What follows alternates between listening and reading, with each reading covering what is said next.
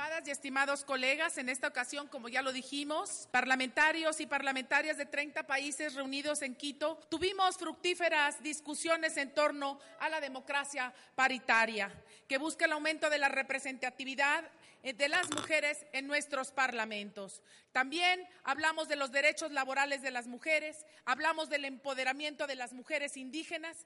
Hablamos también del grupo particularmente vulnerable frente a las prácticas discriminatorias y excluyentes, que son las mismas mujeres indígenas, y también la necesidad de involucrar cada vez más a los hombres en la lucha por la igualdad de género efectiva. Adicionalmente, y en el marco de la productiva alianza que hemos establecido con ONU Mujeres, pudimos conocer la norma marco que ha desarrollado y que se ha desarrollado para homologar los estándares nacionales en materia de igualdad de género y empoderamiento de las mujeres. Finalmente, suscribimos esta declaración que nuestra compañera asambleísta ha dado de lectura, declaración de compromiso diversificando el poder político para construir sociedades inclusivas que comprende, como ya se dijo, los compromisos y los destacamos, el de avanzar en la legislación necesaria para estipular la participación sustantiva y efectiva de las mujeres, especialmente las mujeres indígenas, reivindicar los derechos laborales de las mujeres a fin de cerrar esa brecha de género en este tema,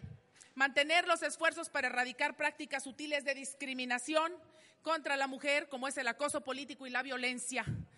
urgir a un creciente involucramiento de todos los hombres para que esto se pueda cristalizar Adoptar la igualdad de género real y efectiva como principio transversal en el diseño de toda política pública. Con esto, compañeras y compañeros parlamentarias y su grupo de mujeres parlamentarias refrendan el compromiso ese compromiso con el fortalecimiento de las democracias del hemisferio. Agradezco a todas las parlamentarias, especialmente a las mujeres, que son las lámparas votivas de las transformaciones en el hemisferio y de las transformaciones y del centro del poder, que son la toma de decisiones en nuestros parlamentos, tomas de decisiones legislativas para la transformación de, todas las realidades. Pero, por supuesto, principalmente el agradecimiento a la presidenta Gabriela Rivadeneira quien además es la presidenta del Parlatino y tuvo bien de tener una gran convocatoria para que esto fuera un éxito. Señora presidenta, mil gracias. Gracias, gracias. Y además a nuestra gran asambleísta y la presidenta de esta red y de este grupo de mujeres, a Gina Godoy, por su generosidad, por su trabajo,